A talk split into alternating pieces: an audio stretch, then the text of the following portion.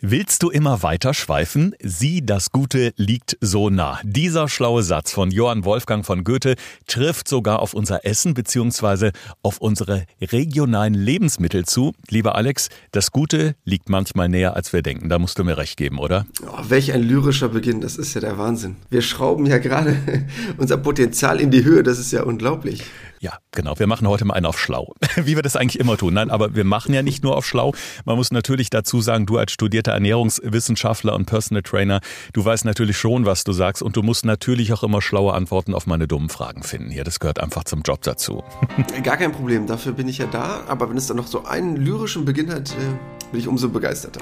Ja, dann starten wir mal in diese neue Folge. Es geht um die regionalen Lebensmittel und warum wir gerade die als den absoluten Gesundheitsbooster bezeichnen. Gesund gefragt. Fünf Tipps für deine Gesundheit. Mit TV-Reporter Thorsten Slegers und Personal Trainer Alexander Nikolai. Damit ganz herzlich willkommen zu einer neuen Folge. Egal ob die Kiwi aus Übersee, die Erdbeeren aus Südafrika oder das Lammfleisch aus Neuseeland, ich meine, klimatechnisch betrachtet absolute Katastrophe. Aber Alex, ich denke, wenn diese Produkte letztendlich bei uns ankommen, sind sie auch längst nicht mehr so gut, als wenn wir sie vor Ort frisch essen. Ja, man muss sich halt einfach mal Gedanken darüber machen, was für Distanzen zurückgelegt werden für einzelne Produkte. Weil viele sagen, dieser Produkt Bezeichnung, ja, frisch ist halt ganz viel Unterschiedliches abzugewinnen. Das heißt, ich kann jetzt sagen, oh, das sieht aber frisch aus, das war aber vielleicht schon sechs oder acht Wochen unterwegs. Und äh, bloß weil es aus Übersee kommt, heißt es nicht, dass es automatisch auch besser wäre. Es ist ja auch so ein richtiger Hype. Also gerade wenn ich mich noch daran erinnere, ich weiß noch sehr genau, wie die Kiwi damals äh, mega gehypt wurde. Das war was Exotisches, das war was Neues. Sie schmeckt natürlich, wenn sie schön gereift ist, richtig süß und lecker. Und da haben gerade diese exotischen Lebensmittel ja den Mega-Trend erlebt bei uns äh, in Deutschland auf den Tischen. Ich habe aber auch den Eindruck, das mag daran liegen, dass ich eher ländlich lebe, dass der Trend schon so ein bisschen mehr wieder rückläufig ist. Sprich, dass die Leute schon wieder mehr das Augenmerk auf regionale Produkte richten. Oder wie schlägt sich das so in deiner Beobachtung nieder? Zum Glück ja. Denn ich kann natürlich den Trend absolut verstehen, gerade in den letzten Jahren oder Jahrzehnten, wenn es Produkte gab, die man vorher überhaupt nicht kannte, dass die damals neu waren. Also was jetzt zum Beispiel der Kiwi-Gedanke war, den du gerade aufgeworfen hast, ist dann der Gedanke, den es jetzt gibt mit diesen komischen Acai-Bären, die wir neulich einmal behandelt haben in einem Podcast, oder Goji-Bären. Es gibt ja immer irgendwas Neues, was dann irgendwo propagiert wird in irgendeiner bunten Zeitschrift. Das heißt, ich glaube, da ist kein Rahmen gesetzt, wohin es noch gehen könnte. Aber, und das ist mir ein ganz wichtiges Anliegen, das schon mal gleich vorweg loszuwerden. Es gibt kein Superfood. Diesen Artikel hatten wir schon mal behandelt in einem unserer Podcasts, aber das einmal ganz kurz. Es gibt kein einziges Lebensmittel irgendwo aus dieser Welt, was ich unbedingt bräuchte, um etwas für meine Gesundheit zu tun. Mhm. Das Spannende ist ja, es gab äh, diverse Umfragen. Äh, diese Meinungsforschungsinstitute haben gewisse ähm, ja, Umfragen in Auftrag gegeben und viele der befragten Menschen haben gesagt, ich bin auch bereit, Einschränkungen hinzunehmen, sogar äh, über mehrere Monate, wenn ich dafür aber weiß, dass das, was ich regional kaufe und esse, dafür umso besser ist. Also das fand ich auch ganz interessant, weil dieses Konsumdenken zum Glück so ein bisschen rückläufig ist anscheinend. Ja, es ist sehr schön, dass es da ein Umdenken gibt, weil man, glaube ich, auch immer mehr Produkte mittlerweile regional kaufen kann und einfach auch die Bandbreite ein bisschen größer wird. Das heißt, man hat mittlerweile eine relativ gute Abwechslung da drin. Und es ist natürlich ein bisschen mehr Aufwand, jetzt vielleicht mal einen Wochenmarkt zu besuchen, anstatt immer die Sachen aus Übersee zu kaufen im Supermarkt, die einem direkt vor der Nase liegen. Aber langfristig wird es sich lohnen, wenn man sich auch mal ja damit beschäftigt, wie die regionale Küche aussehen kann und was es saisonal für Angebote gibt. Aha. Ich komme jetzt gerade frisch aus dem Italienurlaub zurück und äh, war in einem äh, schönen Hotel, das ich seit weit über 20 Jahren kenne, familiärer Betrieb. Und auch da setzt man ganz gezielt auf die regionalen Lebensmittel. Das heißt, die Tomaten, die da auf dem Tisch liegen, die haben vielleicht ein paar Kilometer Anreise nach sich oder kommen aus dem eigenen Garten. Genauso mit dem Fleisch vom örtlichen Metzger oder mit dem Käse ähm, vom Berg. Ähm, da schmeckst du es natürlich. Du schmeckst merkst einfach, es ist wesentlich aromatischer. So ist es beispielsweise auch mit den Tomaten bei mir am Niederrhein. Wenn ich die regional beziehe, es schmeckt einfach toll. Aber es sind ja nicht nur die Tomaten. Äh, was würdest du sagen, welche Produkte sollte man auf jeden Fall regional beziehen? Also was sind da so die wichtigsten? Also das, was eigentlich ganz wichtig ist, man kann sämtliches Obst und Gemüse, was man regional zur Verfügung hat, nutzen, um etwas für seine Gesundheit zu tun. Denn das ist mir ein ganz wichtiger Aspekt, denn viele Menschen denken, ach, das geht ja nur im Sommer, sich regional zu ernähren. Nein, das geht das ganze Jahr über. Und viele unserer Produkte, die man eigentlich auch kaufen kann, sind auch sehr gut oder lange haltbar, weil sie auch lagerbar sehr gut sind. Das heißt, wenn du dir zum Beispiel mal vorstellst, ob das nun die Äpfel sind, ob das nun die Karotten sind, nur um mal so ein paar Beispiele zu nennen, das funktioniert sehr, sehr gut, das Ganze auch wirklich relativ lange zu lagern. Das heißt, wenn du mal vorstellst, du hast zum Beispiel einen Apfel, dann kannst du ihn auch wirklich mehrere Monate lagern und trotzdem noch sehr gut verzehren. Das heißt, gerade was dieses Obst angeht, ob das nun Äpfel sind, ob das nun Birnen sind, also das bisschen festere Obst, um sich das mal so ein bisschen so vorzustellen, kannst du perfekt und lange zu Hause haben. Dafür musst du nicht dreimal die Woche auf den Wochenmarkt rennen. Ich war als Reporter für RTL viele Jahre lang auch als Wettermann unterwegs und habe von da, glaube ich, so ziemlich auf jedem Feld in Deutschland einmal gestanden, wo irgendwas geerntet wurde. Und du sagst gerade die Äpfel. Also bei uns hier am Niederrhein, da ist auch ab Ende August, da geht's wieder auf den Obstgütern äh, los. Da kannst du dann ähm, ein Kilo oder ein halbes Kilo Äpfel kaufen. Die Auswahl ist gigantisch, die sind mega lecker. Ich habe auch die Kühlhalle gesehen, wo die Äpfel dann in der Tat noch mehrere Monate lagern, danach immer noch toll schmecken. Und was ich auch ganz spannend fand, und das habe ich auch in meiner Zeit als Wettermann bei RTL damals gelernt, äh, etwa der Grünkohl, der kommt ja erst später, so mit dem ersten Frost steht er auf dem Feld, der sieht ja auch gigantisch aus und ist eine richtige Vitaminbombe. Und da wurde mir auch erst so richtig bewusst, okay, wenn du jetzt wirklich mal über den Sommer hinaus guckst, was wir komischerweise immer mit Frische verbinden, der Herbst und der Winter, ähm, da, da kommt ja noch ganz viel nach, was also auch für uns mega Vitaminlieferanten sind. Also Beispiel Grünkohl.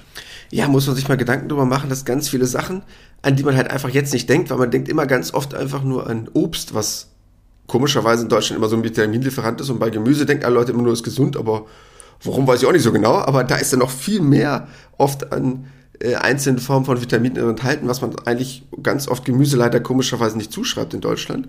Das heißt, ob das in Wintermonaten nur Champignons sind, ob das Grünkohl ist, sämtliche Formen von Lauch oder Porree, Radieschen, Rosenkohl, alles ist super gut in den Monaten Januar, Februar, März, also auch in den kalten Monaten top verfügbar. Deshalb gibt es eigentlich gar keine Ausrede in Anführungsstrichen, außer sich mal ein bisschen damit auseinanderzusetzen, um sich das ganze Jahr über perfekt gesund und regional zu ernähren. Ja, und vor allen Dingen tun wir natürlich was fürs Klima, was ja gerade in diesen Zeiten, wir sehen es in diesem Katastrophensommer, muss man ja sagen, 2021, wo überall das Wetter verrückt spielt. Man muss etwas tun. Da können wir natürlich durch eine regionale Ernährung, wenn wir zum Bauernlädchen gehen oder im, im Discounter ja auch, gibt es ja teilweise auch sehr gut sortierte, frische Abteilungen mit Obst und Gemüse. Wir verhindern halt diese Megatransportwege. Aber unterm Strich würdest du auch so sagen, dass diese Bezeichnung Gesundheitsbooster für die regionalen Lebensmittel schon treffend ist weil der Anteil an, ja, ich sag mal, Frische und Vitamine schon um ein Vielfaches höher ist, oder? Ja, man muss zwei Sachen sich überlegen. Wenn ich etwas irgendwo pflücke, irgendwo im Ausland, hat es ja einen relativ langen Weg zu uns. Und viele Leute sehen das einfach nicht, dass das manchmal Wochen auf irgendeinem Container ist. Das heißt, das sind super lange Prozesse, wo das Produkt zwar noch ein bisschen nachreift in dem Sinne, aber es leider nicht seinen Höchstwert erreicht an Vitaminen und Mineralstoffen. Das heißt, wann wäre es eigentlich am besten, ein Obst oder Gemüse zu pflücken? Wenn man jetzt mal ganz logisch auch als Laie denkt, dafür muss man sich gar nicht mit Ernährung beschäftigen, ist es der Moment, wenn das jeweilige Obst komplett reif ist. Kann man sich ja vorstellen, dass dann auch sich die meisten Vitamine und Mineralstoffe entwickelt haben. Wenn ich es aber schon sechs, acht Wochen vorher pflücke, dann brauche ich mich nicht wundern, dass der halt nur gut aussieht, aber nicht wirklich auch reich ist an einzelnen Vitaminen oder Mineralstoffen. Das ist so der erste Punkt. Und der zweite Punkt ist, hm, es ist ja noch eine Frage, woher kommt das jetzt? Also ob das jetzt einen kurzen Weg hat oder einen langen, es hat ja immer einen gewissen Weg zurückgelegt. Und wenn ich es jetzt wirklich schaffe, am Dienstag oder am Freitag auf dem Wochenmarkt etwas zu kaufen, was ein, zwei Tage vorher gepflückt wurde, ganz ehrlich, besser geht's ja gar nicht. Man kann das für sich auch mal ganz simpel ausprobieren. Ich wohne am schönen Niederrhein und äh, hier gibt es also unweit von mir, ein paar Kilometer weiter, einen Landwirt. Da kannst du Erdbeeren auf dem Feld selber pflücken gehen. Du kannst dann sonntags mit den Kindern, ein Körbchen nimmst du mit, pflückst die Erdbeeren, lässt nachher abwiegen. Da holst du es dir wirklich frisch vom Feld. Und ich sagte, Alex, wenn du diese Erdbeeren isst, du kannst dich reinlegen. Das ist so lecker, du darfst sie dir auch noch selber aussuchen. Und äh, letztendlich kostet es auch nicht mehr, als wenn du die Schale im Supermarkt kaufst, weil da ist sie unter Umständen sogar noch viel teurer. Und da merkt man ja einfach, was eben dieser Geschmack letztendlich ausmacht, wenn es vor der eigenen Haustür wächst. Ne? Ja, das ist definitiv ein ganz wichtiger Punkt, denn sind wir mal ganz ehrlich, wir wollen jetzt ja auch keine Länder diskreditieren, aber es gibt halt einzelne Länder, wo du weißt, wenn die Tomaten aus einem gewissen Land kommen, ja, dann sind die halt sehr unaromatisch, um es mal nett auszudrücken. Das heißt, haben halt einfach einen super hohen Wassergehalt, den Tomaten generell haben, aber halt einen sehr geringen, ja, geschmacksneutralen Aspekt, wo man sagen muss, okay, lecker war das jetzt nicht. Oder bei Erdbeeren, wo man sich auch denkt, okay, die sind jetzt zwar annähernd reif genug, aber schmecken halt leider nicht wirklich. Die sehen halt leider oft nur gut aus und äh, das ist halt auch das Problem von Züchtungen. Und du weißt halt auch nicht, was in anderen Ländern für Richtlinien gelten, nach denen die das dort hochgezüchtet haben was halt in Deutschland super hohe Auflagen hat, was im Ausland nicht unbedingt der Fall sein muss. Es gibt auch gewisse Regularien, kannst du aber nicht eins zu eins nachvollziehen. Und es gibt deshalb eigentlich gar keinen Grund, weil in dem Moment, wo du dich regional ernährst, ist es eigentlich auch automatisch saisonal, weil wenn ich auf regionale Lebensmittel zurückgreife, müssen die ja dementsprechend Saison haben, wenn sie nicht irgendwelchen super langen Kühlketten oder etwas anderem unterliegen. Und dann machst du eigentlich den perfekten Schritt. Mhm. Jetzt ist es natürlich für mich als Verbraucher auch nicht immer ganz einfach. Ich kann natürlich zum nächsten Bauern oder Hofladen gehen, ähm, aber da steht ja auch manchmal Ware, die vom Großmarkt stammt. Ähm, und wenn das nicht entsprechend gekennzeichnet ist, dann habe ich als Verbraucher ja auch keine Chance zu erkennen, ist es jetzt wirklich so toll regional. Ähm, Im Supermarkt das Gleiche. Da stehen Tomaten mit schönen Werbeschildchen dran, regional etc. Wie erkenne ich denn letztendlich, ob wirklich etwas regional ist, da, da bleibt doch eigentlich nur der Gang zum Verkäufer und wirklich gezielt nachzufragen. Oder gibt es da andere Tricks? Ähm, das Gute ist, es gibt eigentlich eine Kennzeichnungspflicht. Das heißt, in jedem gut sortierten Supermarkt muss ausgewiesen werden, was das Ursprungsland ist und welche Klasse es ist. Das haben vielleicht einige schon mal gesehen mit Klasse 1 oder 2. Das hat jetzt gar nicht so viel zu bedeuten. Ähm, da geht es eher um die Optik, nicht, dass das Produkt jetzt besser oder schlechter wäre oder darin mehr oder weniger Vitamine enthalten wären. Aber wenn es dort mal nicht sein sollte, dürft ihr einfach gerne im Supermarkt nachfragen und fragen, woher kommt das? Ist das wirklich ein Produkt aus meiner Region oder kommt das jetzt irgendwo aus Übersee? Weil dafür Kennzeichnungspflicht herrscht. Egal wo ich etwas verkaufe, muss ich das immer mit draufschreiben.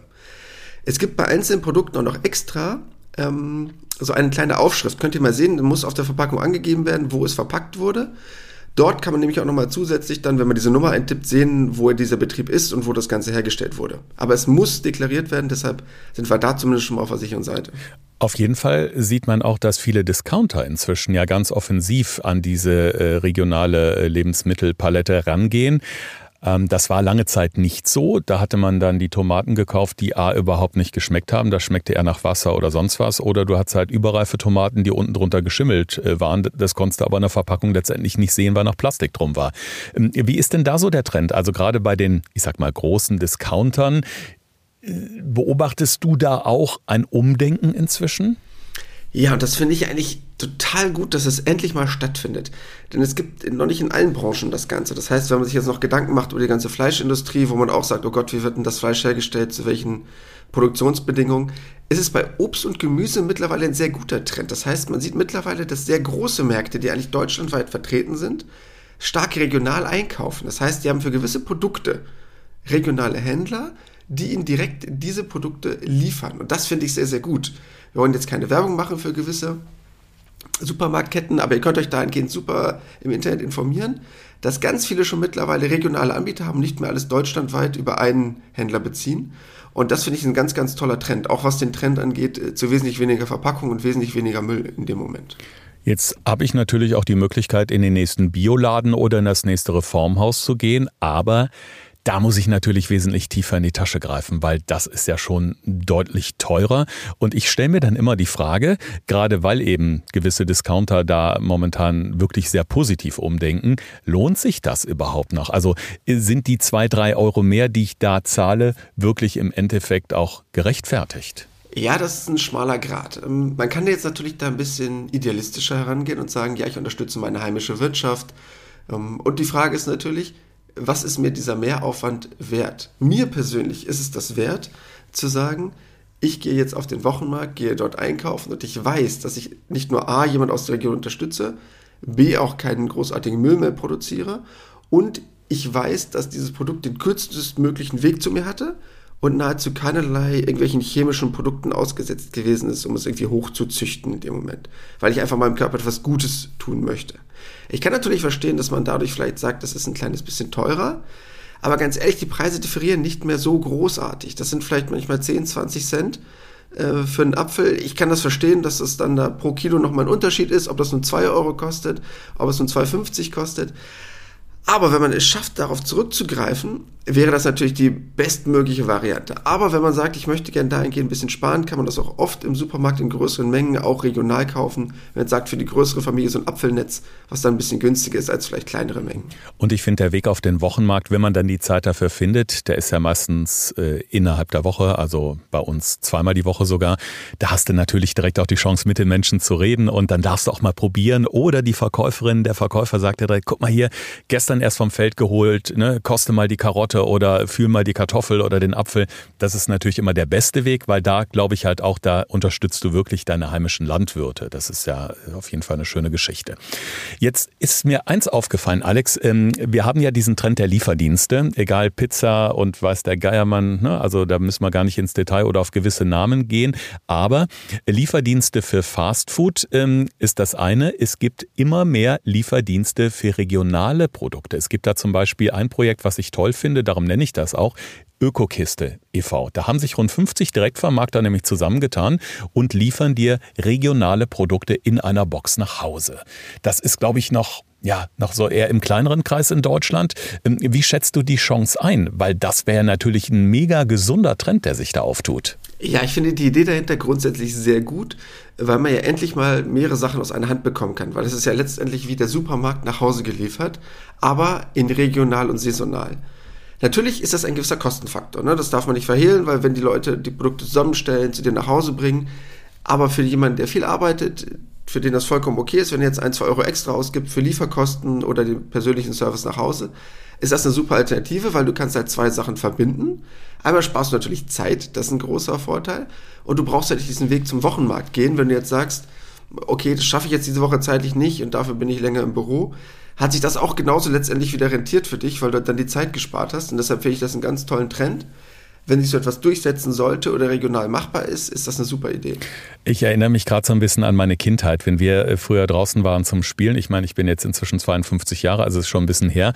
Aber da konntest du so zwischendurch in der Pause dir immer mal irgendwo einen Apfel oder eine Birne pflücken. Ähm, du konntest dir den Rhabarber irgendwo am Wegesrand mitnehmen. Also da sind wirklich die Dinge noch auf der Straße gewachsen und du konntest aus der Natur quasi zugreifen. Jetzt kann man natürlich auch sagen, pass auf, also regionale Produkte kaufen ist die eine Sache, aber ich pflanze mir einfach ein paar Sachen zu Hause auf dem Balkon oder im Garten an.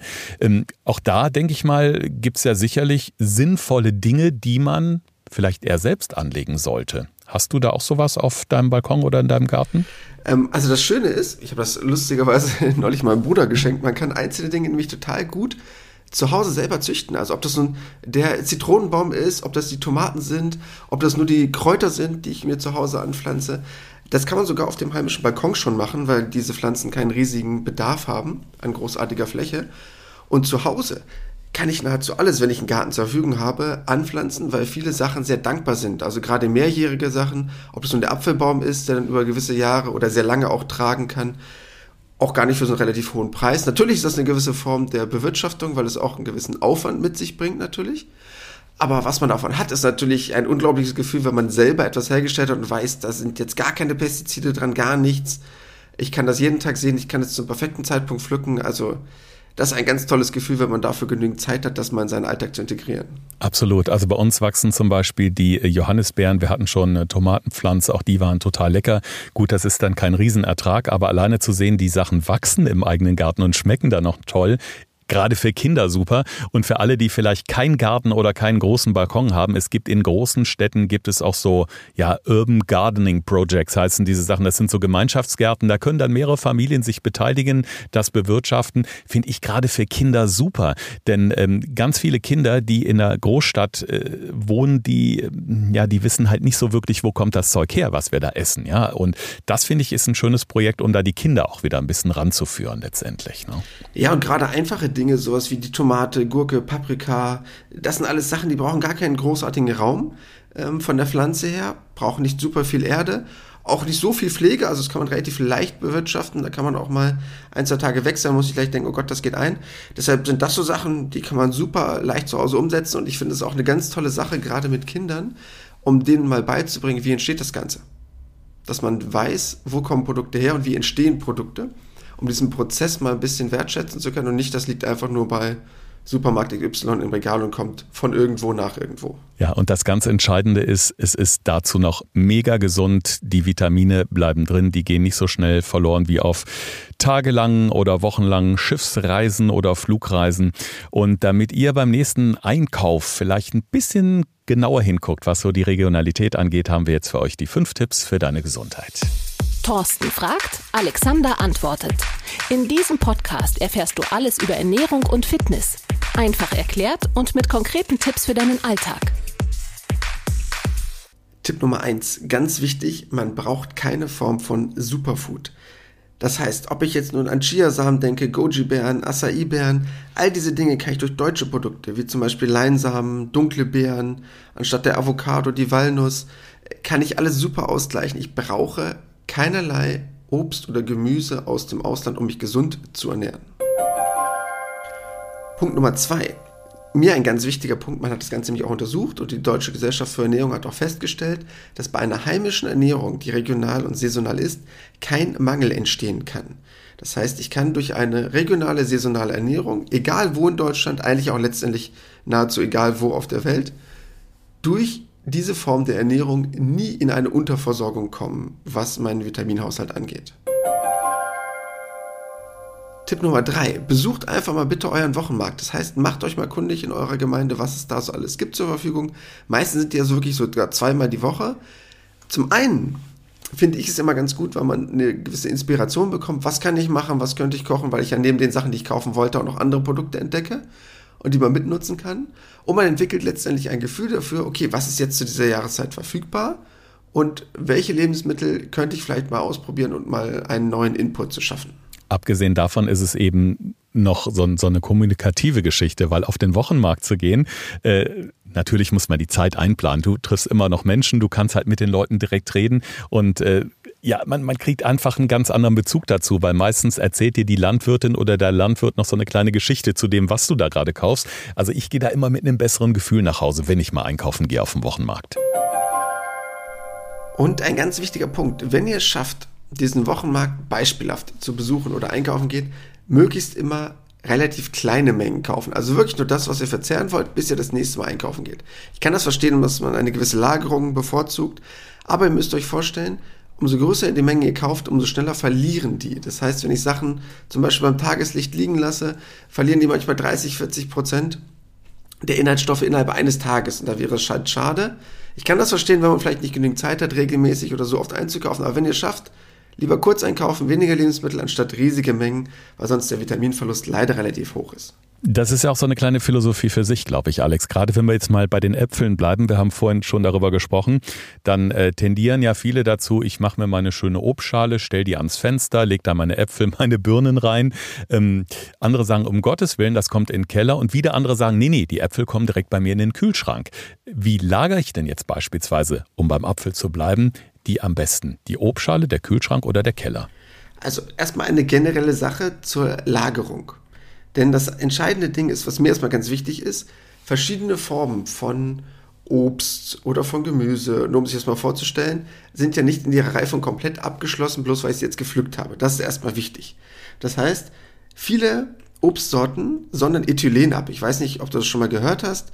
Ähm, das ist ein Gas, was halt dafür sorgt, dass was quasi bei der Weiterreifung noch sozusagen entsteht. Und das sorgt natürlich auch dafür, dass die Umgebung auch weiterreift. Das heißt, sondert ich das ab, sorgt es dafür, dass alles in der Umgebung dafür sorgt. Das heißt, die Obstschale ist somit die schlechteste Idee, die man haben kann. okay. So, jetzt zum Thema Äpfel, weil das jetzt gerade so ein Beispiel ist und weil man die auch super lange ja lagern kann, also sogar Monate. Am besten wäre ein luftiger, kühler Kellerraum.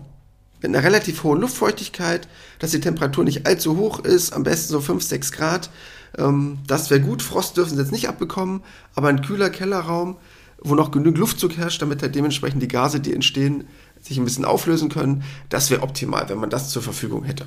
Da haben wir wieder was gelernt. Und ich, ich war jetzt gerade so damit beschäftigt zu überlegen, wo ich meine Obstschale jetzt mal hinräume, dass ich ganz vergessen ja, habe. Also du kannst die Äpfel auch äh, gerne in den Kühlschrank stellen, ist jetzt kein okay. Ding. Ne? Da okay. hast du auch meistens ja. so 5, 6, 7 Grad.